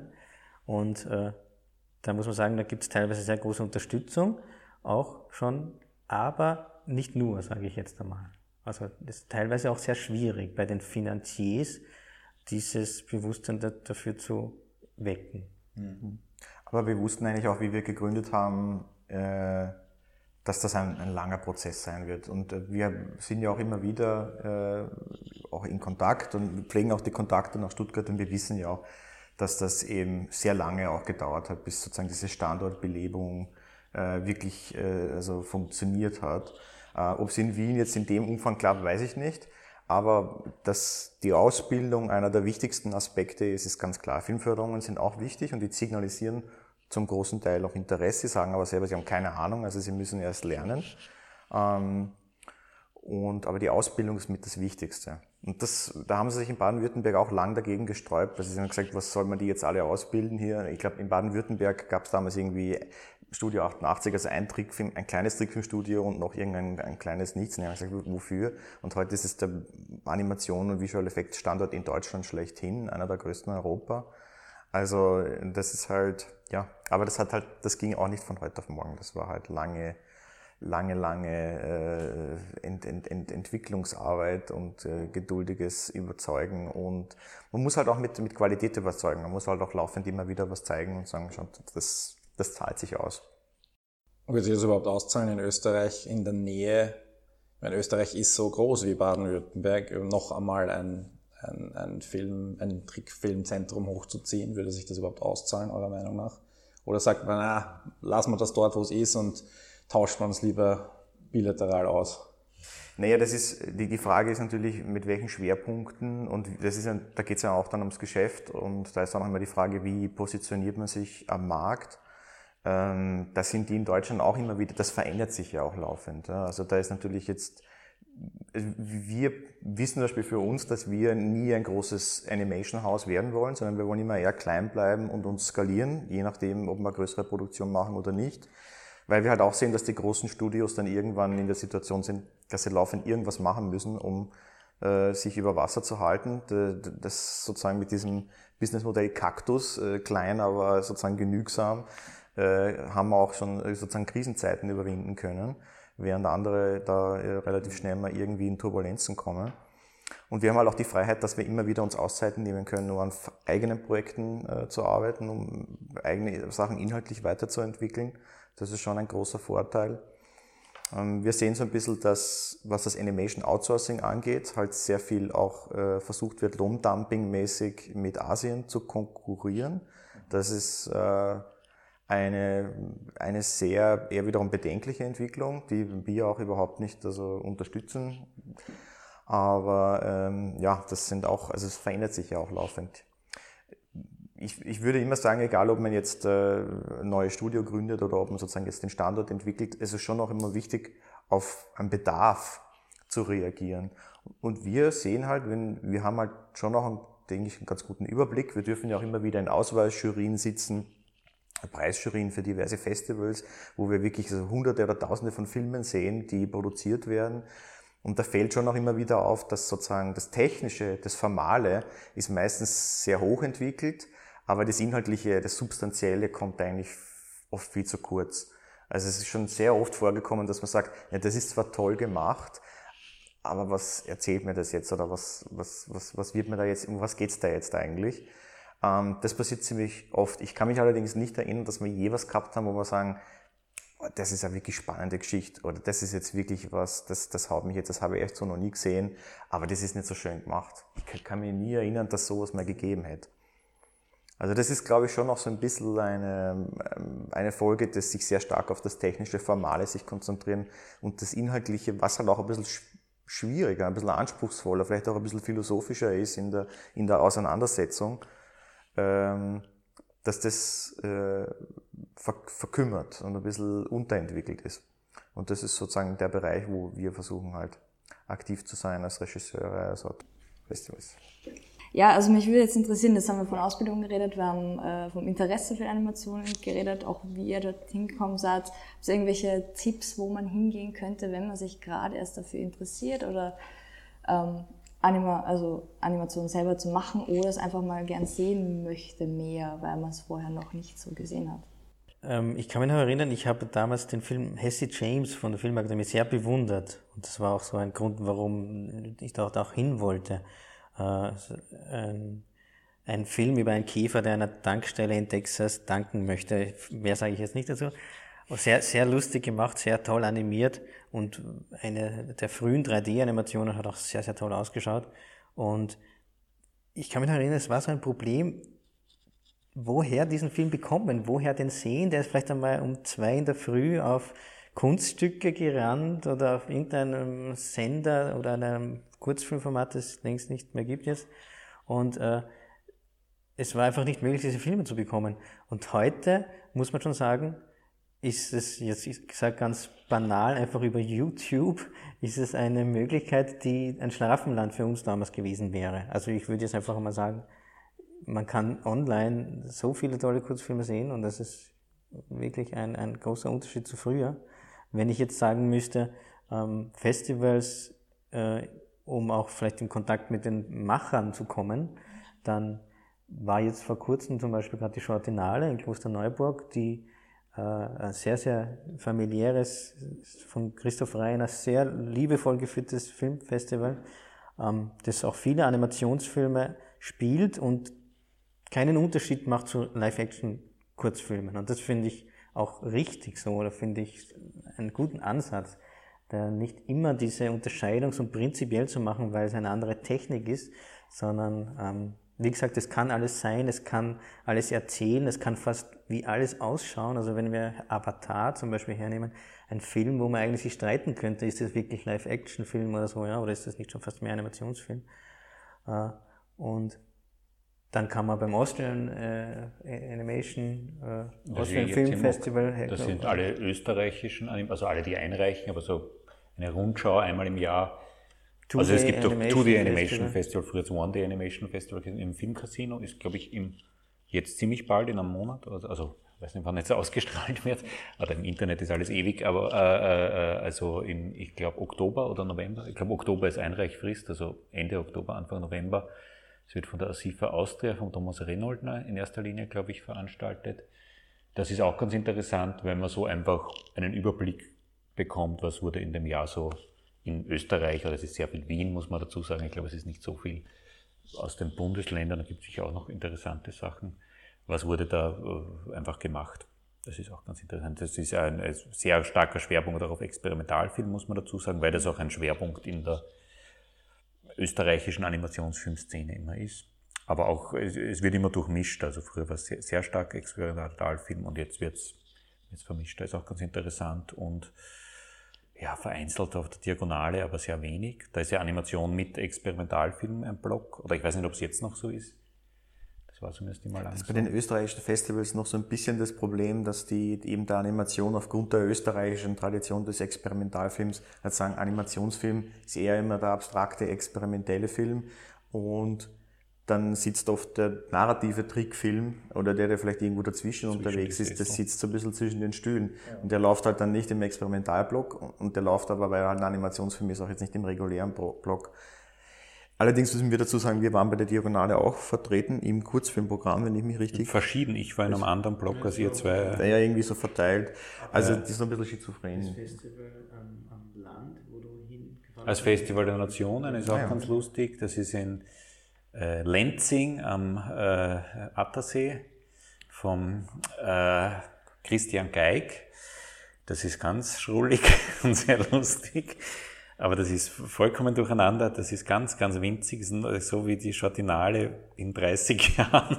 Und da gibt's auf der ganzen Welt lustige Filme und auch viel Animation, aber auch viel andere. Aber es ist ein Kurzfilmfestival. Mhm. Das älteste, glaube ich, Kurzfilmfestival von Österreich. Das glaube ich gibt es 50 Jahre, das gibt es echt schon sehr lang. Mhm. Ich glaube seit 19 oder 1970 oder so ist gegründet worden. Äh, aber es ist, ja, ja, das ist auch ganz also spannend. Tonika war für uns auch ein Meilenstein. Ja, war, früher. war wichtig, da kann man auch hinfahren. Das ist halt vor allem sehr kunstorientiert, aber da haben wir auch immer wieder äh, schöne Programme dann auch, die Best-of-Programme von der SIGGRAPH und so weiter. Und sonst, es ist auch in, mein Stuttgart ist jetzt nicht weit, das ist mit dem Zug ein paar Stunden. Was auch sehr nett ist, es gibt das Anifest in Trebon in, in der Tschechischen Republik, das ist gleich nach der Grenze, ein wundersch eine wunderschöne Altstadt und da findet eben dieses Anifest statt und das ist auch ein sehr tolles Trickfilmfestival. Ja, kann ich auch nur empfehlen. Ja. Sonst, wenn man es ausweitet, jetzt weltweit, dann kommen eh viele Festivals. Aber viele das wichtig ist noch Annecy. Also aber, das ist, das ist, ist aber man kann eigentlich sagen, dass auf europäischer Ebene, also eben Stuttgart, Annecy und auch Zagreb, das Animafest Zagreb, alle in sehr ja, in, in, in realistischer Reichweite ist. Also da kann man mit dem Zug hinfahren oder auch mit dem Auto und das ist, äh, oder natürlich mit dem Flieger ist man da überall irgendwie in einer Stunde. Ähm, in Nordamerika gibt es natürlich auch ganz viele unterschiedliche, aber und, das ist natürlich die Anreise schon weiter. Und ein bisschen niederschwelliger gibt es eine Möglichkeit, wie man vielleicht in Kontakt kommen kann mit der Branche abseits der Festivaltermine Habt ihr was im Angebot vielleicht? Ja. Und zwar, ich weiß nicht, wie schnell ihr das ausstrahlen könnt, aber morgen. das, das geht sich nicht aus. Aber gibt es vielleicht einen regelmäßigen Termin? Ja, wir haben einen Stammtisch immer, genau, und mhm. der nächste wäre eben morgen. Aber wir machen genau aus dem Grund, um eben die Szene zu vernetzen, aber auch ausdrücklich um Interessierte, da einzuladen, mit uns in Kontakt zu treten. Und weil wir eben auch ähm, äh, gemerkt haben, dass Netzwerke, die Ausweitung und die Pflege von Netzwerken fundamental wichtig ist, damit Projekte entstehen. Und deswegen ähm, möchten wir alle herzlich einladen, auf äh, uns auf Facebook zu kontaktieren. Äh, da senden wir unsere Einladungen aus äh, für die Stammtische, also neuer österreichischer Trickfilm sind wir auf Facebook. Und ähm, wir treffen uns immer im Café Alt Wien. Also, und man muss keine Showreels zeigen, es ist einfach nur Trinkfestigkeit gefragt. genau. Tricktisch heißt das immer. Der Tricktisch, ja, werden wir auch verlinken. Unbedingt. Ja, super, Das ist gerne. jetzt auch immer dann gut zu finden, sieht man das. Ja. Ja, genau. Ja, wir haben schönen uns einen Wimpel Wimpel. postiert und, Billardtisch und wir kommen einem halt schon entgegengetorkelt und Ja. also wir sind unübersehbar. Aber das ist echt spannend, weil man kriegt davor oft nicht mit, was in welchen Winkeln nur von Wien oder so äh, da irgendwie Tolles gemacht wird. Da kommen immer wieder neue Leute und sagen, ah, das gibt's auch und so. Und da ergeben sich immer wieder ganz interessante Synergien. Also es ist eigentlich ideal für Leute, die da irgendwie in die Szene oder so reinkommen wollen. Und das ist auch eine ganz nette Szene. Es ist kein, es wird jeder freundlich aufgenommen. Also teilweise stellt sich dann schon raus, dass Animationsschaffende hier irgendwie die eine Straße weiter, irgendwie gibt es da den nächsten Zeichner, man weiß, also es gibt wenig Szenebewusstsein, es verbessert sich jetzt immer mehr, aber es, äh, äh, das, ist, das ist auch was ganz was Wichtiges, also dass, ähm, dass eben das, das Szenebewusstsein gestärkt wird und dass die Leute irgendwie wissen, ah, da passiert ja eigentlich was. Also es war oft davor immer so, dass wir, wenn wir Leute getroffen haben, die im Animation-Comic-Bereich tätig sind, aus Österreich haben wir die meistens im Ausland auf irgendwelchen Festivals dann kennengelernt und gesagt, wieso sieht man sich eigentlich zu Hause nie? Das ist eigentlich schon irgendwie schräg. Also da versuchen wir mit dem, mit dem Tricktisch auch so Impulse zu setzen. Und es gab tatsächlich schon Projekte, die entstanden sind, Ja, ja. dadurch, dass Leute da aufeinander getroffen sind und äh, Mitarbeiter. Mehrere und so. schon, ja. Aber wie gesagt, man muss sich da jetzt nicht bewerben und hübsch anziehen, sondern es ist in erster Linie, äh, setzt man einfach gemütlich zusammen, isst der Gulasch, trinkt ein Papier und quatscht einfach ein bisschen. Und wir hatten auch schon Leute, die vom interaktiven Bereich gekommen sind, ähm, die Apps entwickeln. Wir hatten Schauspieler da, wir hatten äh, Regisseure vom Realfilm da. Ähm, also es ist echt immer, es ist immer wieder eine Überraschung, wer kommt. Es gibt so ein paar Stammgäste und es gibt dann immer wieder, es ist äh, ganz lustig. Aber ihr ladet auch ähm, nicht ähm, Leute, die in der Szene sind, ein, um sich mal zu informieren, oder? Also es ist überhaupt nicht an, man muss zeichnen, man muss animieren, sondern auch grundsätzliches Interesse an sich. Nein, wir hatten auch Genau. einfach Fans auch schon da. Also Leute, die halt einfach, wie geht das? Und äh, es gibt auch immer wieder Leute, die sich dann informieren wollen, auch ausbildungstechnisch, die auch zu fragen haben, wo kann man das machen, was würdet ihr empfehlen? Äh, und dann gibt es auch einfach Leute, die sagen, was weiß ich, ich habe die Birneschädel Haupt-Webserie gesehen und fand das total lustig oder ich kenne das und das und so. Also das, das, das gibt's auch. Das ist alles super. Sehr schön. Also kommt zum äh, Tricktisch. 2018 gibt's auf jeden Fall noch einen vor Weihnachten. November. Kann man schon mal sagen. Also Ja. Also wir schauen, dass für die Ausstrahlung. min- mindestens alle zwei Monate, dass wir einen anberaumen. genau, sowas, ja. Wir verlinken und dann werdet ihr informiert. Ja, äh, Birneschädel Haupt hat mir auch sehr gut gefallen. Danke. äh, bisschen selbstreferenziell. Und äh, eigen, ein Eigenprojekt, oder? Das war ein Eigen, wir wollen das machen. Das war keine Auftragsarbeit, keine, keine bezahlte und so weiter. Jetzt ein Crowdfunding gemacht. Äh, 5000, wenn ich jetzt richtig nachgelesen habe, ist dabei reingekommen. Äh, zum Vergleich, Stephanie Sagnagel hat gerade 20.000 für ihre Webserie bekommen. Ich, wir, wir gönnen sie aber. Ähm, war, die, war diese Webserie ein Erfolg? Oder wie definiert sie Erfolg? Das mal in, und dann die größere Frage zu stellen. Von euren Dingen. Irgendwo habe ich jetzt eine ähnliche Frage mal gehabt.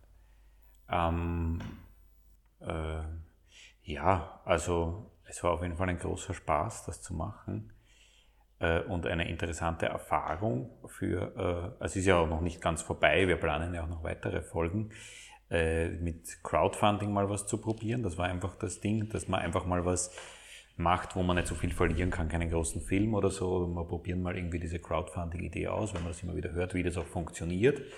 Und äh, das funktioniert gar nicht so einfach. Also bis man da was zusammen hat, da sind wir ziemlich schnell äh, drauf gekommen und haben wir praktisch ein paar Folgen auf sehr mehr oder weniger niedrigem Level. Also man sieht, das ist schwarz-weiß, es ist circa zwei bis eineinhalb bis zwei Minuten lang. Äh, äh, die Idee war, dass wenn einer daran arbeitet, dass er es in ein, zwei Monaten allein schafft.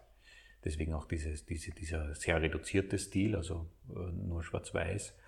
Und wir haben das da eigentlich ausprobiert. Also wir haben ja auch die meisten Folgen, glaube ich, vor dem oder ein paar Folgen vor dem Crowdfunding gemacht zur Motivation, dass man dann, dass man schon sieht, wie das wird und dann das Crowdfunding macht. Und äh, ja, es hat ein paar Klicks gehabt und äh, auf ein, einzelne Folgen sind auf ein paar Festivals äh, gelaufen und ja. Dadurch, dass wir ja nie im Vorfeld gesagt haben, es muss jetzt, also es war jetzt nicht so, dass wir gesagt haben, wir wollen jetzt irgendwie drei Millionen Views damit haben, sondern dadurch ist es jetzt nicht wirklich so. Äh ja, also es war eigentlich eher dafür gedacht, das auszuprobieren und auch direkt was fürs Netz, also für, für YouTube zu machen, was auch sehr spannend ist, diese View-Vergaben und auch die Monetarisierung, was dann äh, ja ist ein eigenes Kapitel, über was man reden kann, also dass das, was teilweise dann wieder gestrichen wird und so. Und einfach mal, wie diese Dynamiken da sind bei sowas und wie sowas abläuft. Und da haben wir auf jeden Fall einige Sachen gelernt. also zwei Monate dauert eine zwei-Minuten-Folge. Ja, es, es ah, dauert manche von mehr. Person allein. Mache mehr, mache weniger. Also ich habe die ersten drei oder so oder vier gemacht, dann, oder drei, dann habe ich Konrad eine gemacht und dann habe ich eine gemacht und jetzt sind noch ein paar in Planung. Zwei fertige Drehbücher. Genau, genau. Und die Idee war ursprünglich so, also das ist ja das Tier, was wir, wir haben ja so eben diesen Tricktisch und da haben wir so Tricktisch-Einladungen und da haben wir unser Wappentier, diesen dreiköpfigen Adler halt adaptiert in eine Comic-Version, der Konrad in erster erster Linie. Und aus dem ist, glaube ich, haben immer wieder Leute gesagt, das wäre irgendwie lustig als, als Trickfilmserie. Und äh, dann haben wir da uns da irgendwie Konzepte ausgetauscht, wie könnte das ausschauen mit dem Adler, was könnte da irgendwie passieren. Und äh, eine Idee von mir war, dass ich, ich habe irgendwie zu der Zeit irgend so eine eh sehr tolle Doku über den Walt Disney, so eine Arte-Doku gesehen und der hat seine ersten Sachen, bevor er, äh, bevor Mickey Mouse und so weiter kam, da hat er auch in zwei Wochen so ganz schwarz-weiß so Cartoons rausgehauen, auch mit einem ganz kleinen Team. Und äh, die Idee war dann, dass man es halt irgendwie so optimiert, dass eine Person in ein, zwei Monaten halt schafft und den Stil und den, was da passiert, der bewegt sich auch nicht so viel, der Adler, äh, dass das einfach so optimiert ist, dass man das einfach schaffen kann äh, zu realisieren in der Zeit. Und das ist dann auch so ein bisschen eine Hommage, dieser Stil, und dieses wirklich schwarz-weiß und so leicht ausge, äh, äh, dieser ausgeblurrte Look, der dann da drinnen ist. Es ist natürlich auch ein Spaß, Projekte zu haben, die in so einem Zeitrahmen abgeschlossen sind. Also wir haben zum Beispiel auch immer wieder Kurzfilme gemacht oder auch freie Projekte wie den Sternenjäger zum Beispiel, die man auch bei unserem YouTube-Kanal finden kann. Das war auch ein kleiner Animationsfilm, der in ein paar Wochen gemacht wurde.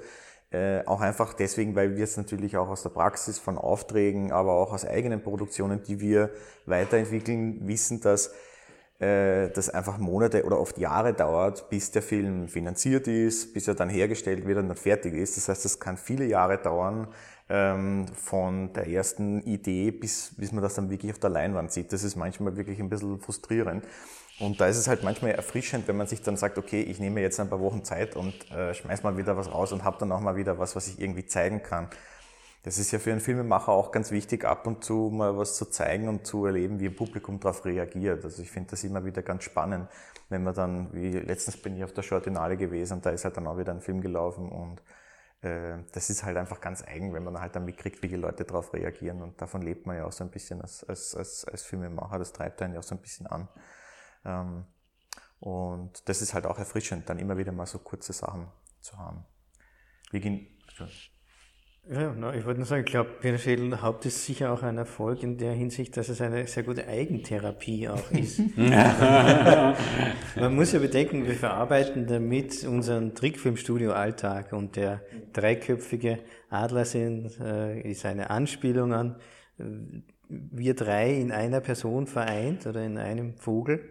Und da werden halt Geschichten mit fürchterlichen Redakteuren, mit schrecklichen äh, Bürokratien und, und äh, Filmförderungen und alles mögliche. die Folge über die Förderung kommt Werden da verarbeitet und auch Kollegen und alles mögliche halt. Ja, und, und ich glaube, das ist sehr wichtig. Also uns, uns geht es einfach um eine authentische, inhaltliche äh, Rüberbringung von einer Sache, die, die uns wichtig ist, von der wir auch wissen, äh, von was wir reden. Und bei uns ist weniger der Ansatz zum Beispiel auf zum Beispiel einen YouTube-Hit hin zu produzieren. Und ich, und ich finde, bei vielen Content-Creatern äh, ist, ist diese Motivation auf YouTube-Hits hin zu produzieren und auf gewisse Zeitgeiste oder, oder gewisse YouTuber nachzumachen, die erfolgreich sind, schon sehr verbreitet.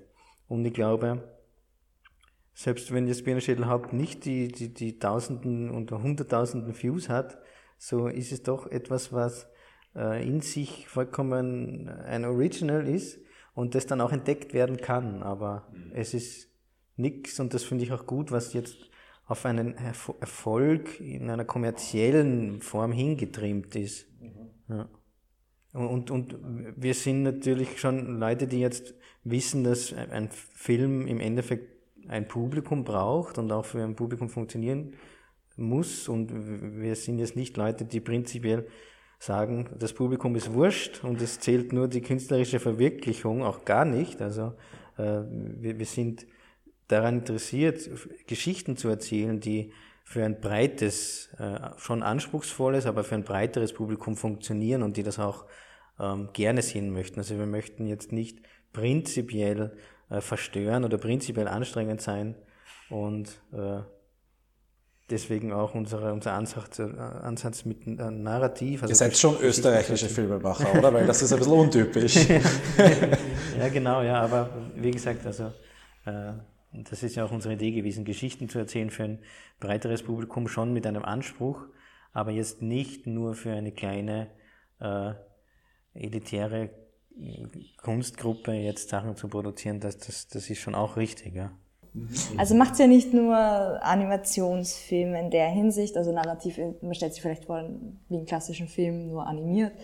Ähm, da würde ich auf zwei Sachen vielleicht eingehen, aber was mich am meisten interessiert ist, was ich so beobachtet habe, was für mich neu ist, weil ich, ich habe ja auch Interesse an Animation und hatte auch diesen eigenen Moment ähm, des Entdecken, dass mich das interessiert. Aber was ich jetzt neu finde, ist die Kombination von Dokumentationen und Animation. Seht ihr das auch, dass das jetzt mehr wird oder ist das nur so kurzer Ausreißer oder was hat das an Vorteilen gegenüber einer Dokumentation, die das nicht drinnen hat?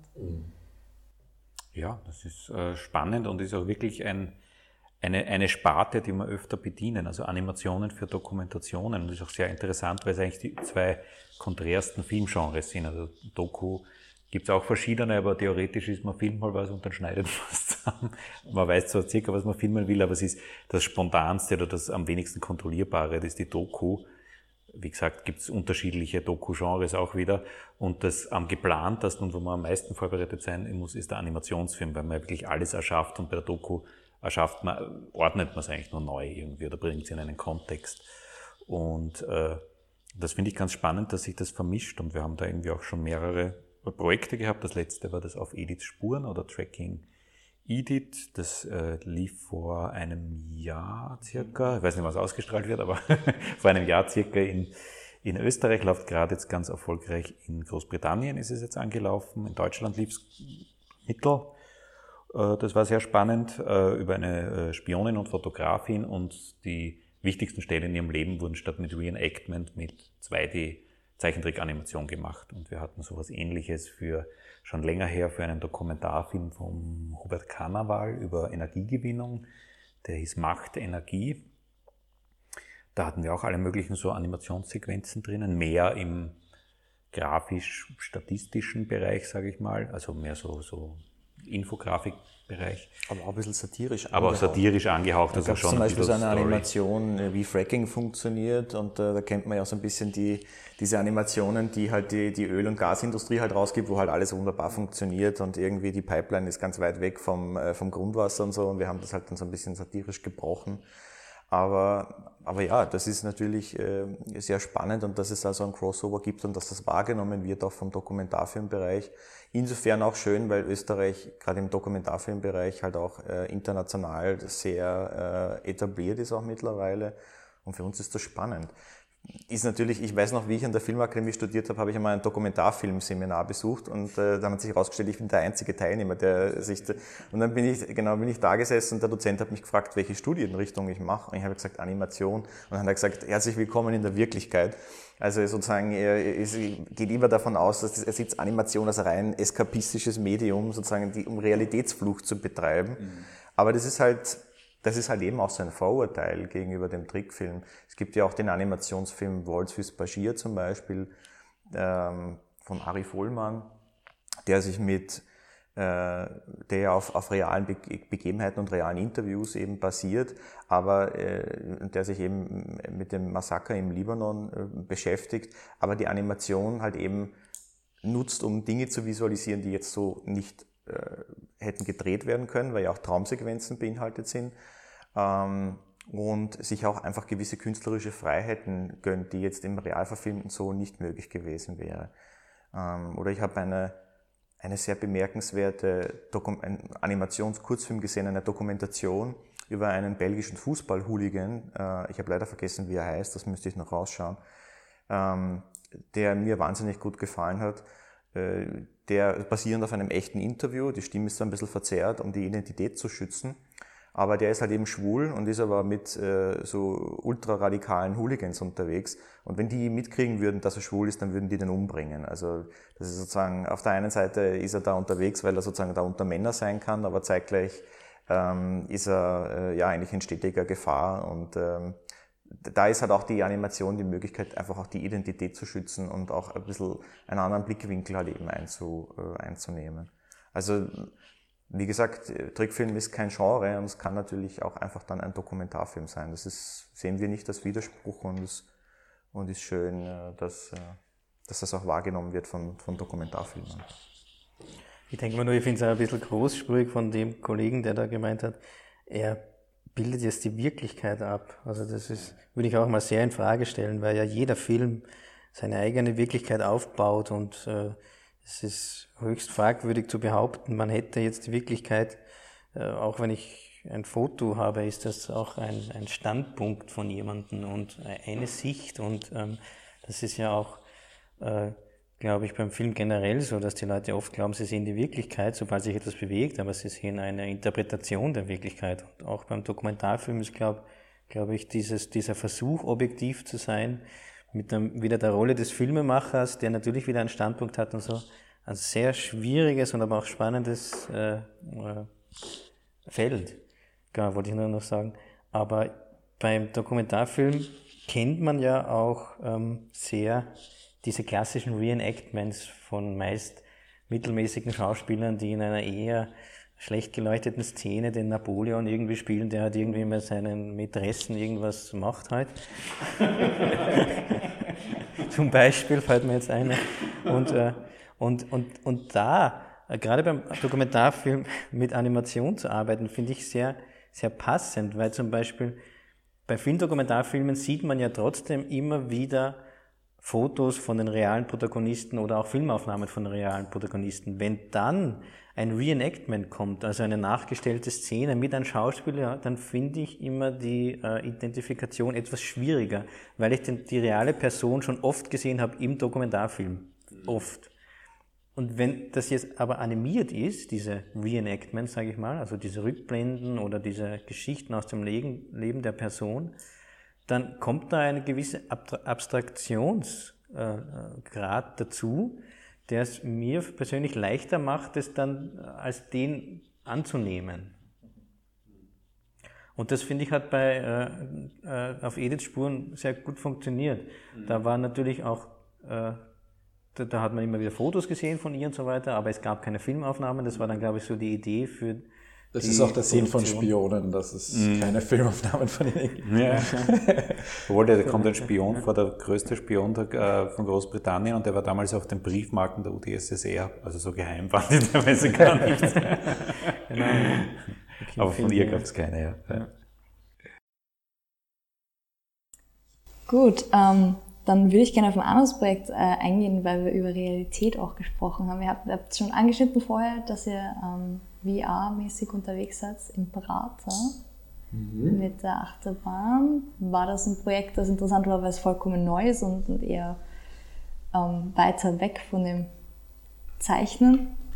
Äh, das, das war aus mehreren Gründen spannend. Äh, für mich persönlich war es extrem spannend, weil ich ein riesen Geisterbahn-Fan bin, völlig unabhängig von dem Projekt und eigentlich jedes Jahr mit allen Geisterbahnen in Wien fahre und so weiter, fahre mit den alten und auch in meinem Keller eine kleine Geisterbahn selber gebaut habe und so weiter. Also ich bin da einfach ein Fan. Und, ähm, und ja, äh, wir sind, äh, da arbeitet auch bei der Firma eine Studienkollegin, mit der ich in Tschechien studiert habe die dann gesagt hat, ja, das wäre doch irgendwie ganz gut, wenn wir da irgendwie äh, mitmachen können, unser Know-how irgendwie mit hineinstecken äh, können. War eigentlich ursprünglich nur angefragt für das Animatic. Also auch für diesen VR-Film gab es ein Drehbuch und ein Animatic.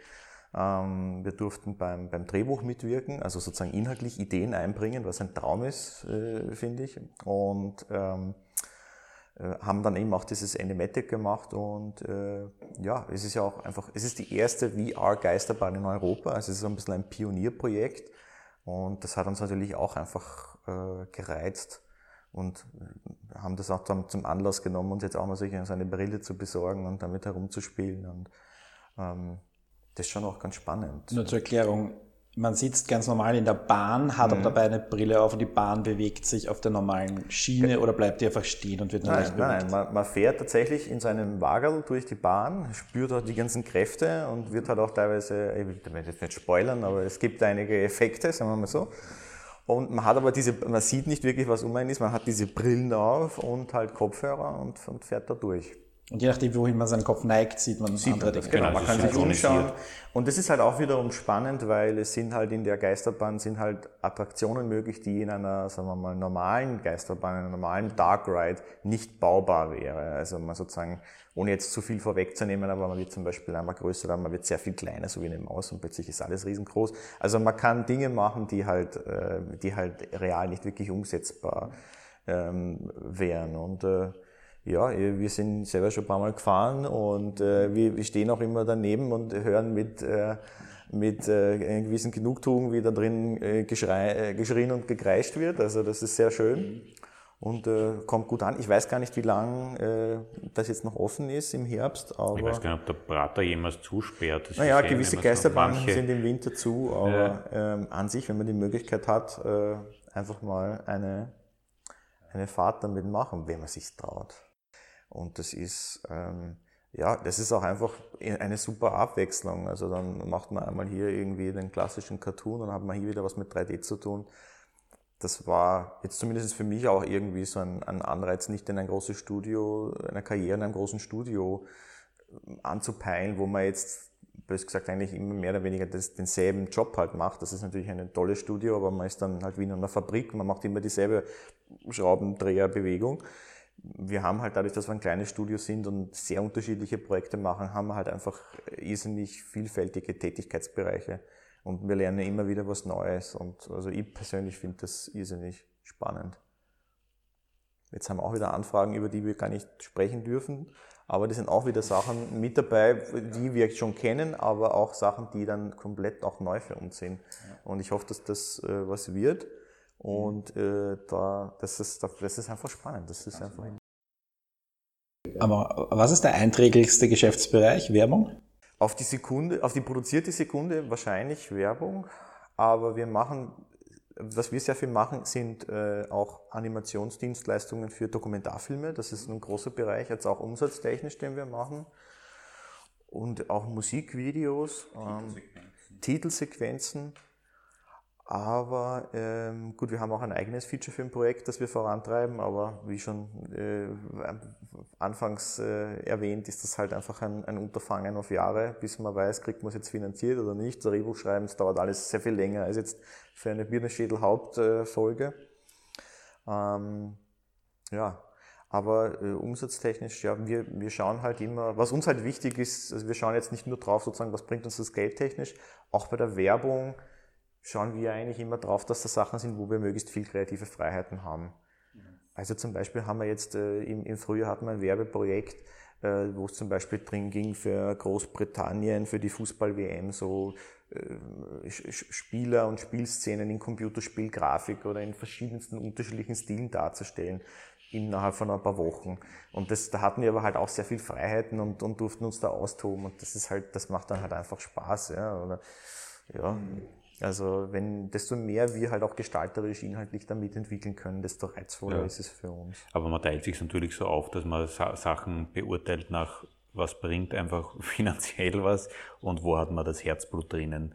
Und ist ja ganz ein eigenes Projekt, da steckt man natürlich viel, viel mehr rein, unbezahlt, das ist ganz klar. Und man muss das halt irgendwie abwägen, wo kriegt man das Geld her und wo kann man dann wieder selber irgendwie freier dafür kreativ sein. Oder man muss überhaupt abwägen, wer ist der Kunde? Ist das ein internationaler Autohersteller oder ist das irgendein kleine, nette Idee, die man aber irgendwie sehr sympathisch findet und da, wo man dann vielleicht bereit ist, mehr rein zu investieren, als wenn das jetzt irgendein großer Konzern wäre. Also das, das muss man immer im Hinterkopf haben, weil man weiß ja auch circa, also ja, für wen man dann arbeitet und Gut, reich, reich wird man jetzt nicht, auch wenn man jetzt für den österreichischen Film arbeitet, aber ich, ich glaube jetzt auch alle, die in der Branche tätig sind, machen das jetzt auch nicht in erster Linie, um irgendwie reich zu werden, sondern weil schon auch das Herzblut mit dran ist. Aber wir können damit leben verhungert sind wir immer noch nicht, obwohl uns das, vor, obwohl uns das einige vor sieben Jahren äh, prognostiziert haben.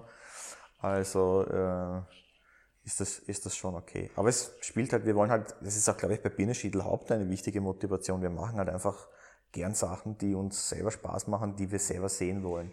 Das ist nie ein Garant für einen großen Erfolg, äh, aber umgekehrt ist es halt so, wenn man halt irgendwas macht, äh, wo man jetzt glaubt, das wird jetzt den und denen gefallen oder jetzt, wenn man jetzt an irgendwelchen Dingen arbeiten, die einem selber keinen Spaß machen, wird man unendlich großen Aufwand betreiben müssen, dass das jemand anderen Spaß macht. Deswegen äh, halten wir uns von solchen Projekten halt einfach, halten wir halt Abstand und machen erst einmal Sachen, die uns Spaß machen. Und wenn das dann, ganz ehrlich, wenn ich mit, nur mit 50 Leuten jetzt im Kino sitze und die haben einen heiden Spaß mit dem, was wir da gemacht haben, ist mir das viel mehr wert, als ich habe jetzt irgendwie 50 Millionen Views auf YouTube und aber irgendwie, äh, also die können alle nichts damit anfangen und eigentlich geniere ich mich dafür, dass ich das gemacht habe. Ne? Also, weißt du, was ich meine? Das war unser Gespräch mit den Jungs vom neuen österreichischen Trickfilm. Ich bin immer noch ein bisschen in Schock über ihre Aussagen, dass sie unterhalten wollen und nicht verstören oder anstrengend sein wollen.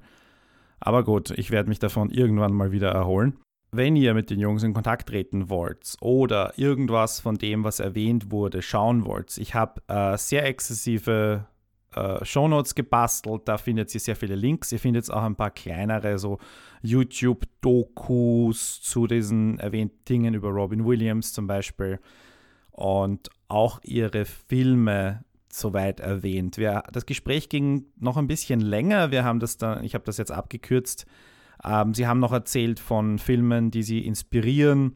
Und sie haben uns auch einige Filme aus ihrem Werk empfohlen. Ich empfehle euch, schaut einfach in ihren YouTube-Kanal und auf ihre Website. Beziehungsweise ich habe euch ihre drei Abschlussfilme verlinkt. Die heißen Der Besuch, 366 Tage und Heldenkanzler. Und die sind meiner Ansicht nach wirklich wunderbare kleine Meisterwerke, die ihr euch unbedingt anschauen sollt. Und zusammen sind sie nicht einmal eine halbe Stunde lang. Also die Zeit habt ihr auf jeden Fall. Gebt euch das und schaut euch an, wie kreativ die drei Herren sein können und sind. Vielen Dank an euch nochmal für das Gespräch äh, und wir hören uns nächste Woche hier wieder bei Bruttofilmlandsprodukt. Falls ihr nicht wisst, was ihr euch im Kino anschauen solltet, kleine Filmtipps. Zum einen startet der Film Waldheims Walzer, der ja für Österreich ins Oscar-Rennen geht und sicher ganz große Chancen hat und zum anderen startet still und heimlich und von der Öffentlichkeit unbemerkt Zerschlag mein Herz. Und wem der Film jetzt titelmäßig zumindest bekannt vorkommt, wir haben den Film im Sommer besprochen, weil wir den schon gesehen haben. Also auch die Folge habe ich euch noch mal geschwind verlinkt. Geht einfach zurück. Ich glaube, es war die Folge 61 und hört euch das an. Äh, und dann bis zum nächsten Mal hier bei Bruttofilmlandsprodukt. Baba.